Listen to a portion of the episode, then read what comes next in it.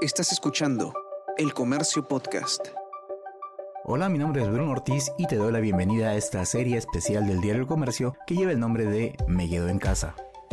Esta es una serie de podcast en donde encontrarás datos de interés que te ayudarán a estar informado, a aumentar tu productividad y a conocer razones por las que puedes seguir quedándote en casa como medida de precaución y así continuar ayudando a frenar el avance del coronavirus. En este episodio vamos directo a información que te va a ser de mucha utilidad. Los viajes, tanto en transporte público urbano, interprovincial y aéreo, se han reiniciado en el país.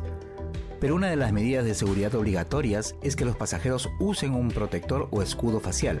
En la actualidad hay muchas alternativas en el mercado, pero siempre queda la duda si es que la que elegimos es la más adecuada. Ante esta situación, el Instituto Nacional de la Calidad, INACAL, publicó la especificación disponible peruana 101-2020. Se trata de un documento en el que se detallan las normas técnicas para la elaboración de escudos de protección facial que reduzcan riesgos biológicos destinados al público en general en caso de requerir una barrera de protección para el rostro en complemento de otras barreras. Según este documento, ¿en qué nos debemos fijar? Primero, que las zonas mínimas protegidas sean los ojos, la nariz y la boca del usuario. ¿De qué material debe ser? El escudo puede estar hecho de policarbonato, PET, PETG o polipropileno.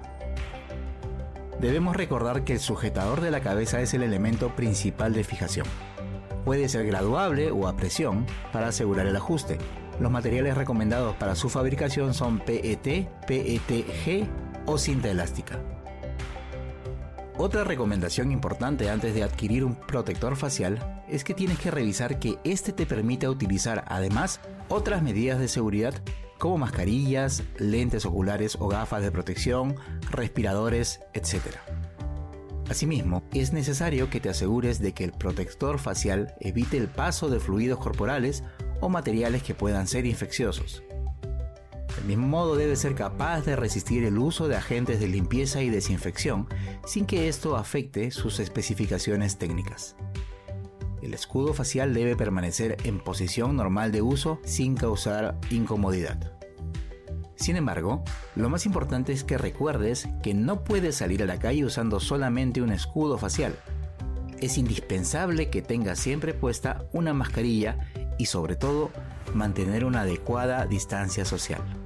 Hasta aquí hemos llegado con el episodio 34 de la serie Me Quedo en Casa, un conjunto de podcasts producidos por el comercio que busca brindar información de interés y darte nuevos motivos para permanecer en tu hogar y así ayudar a seguir frenando el avance del coronavirus. Mi nombre es Bruno Ortiz y nos escuchamos pronto.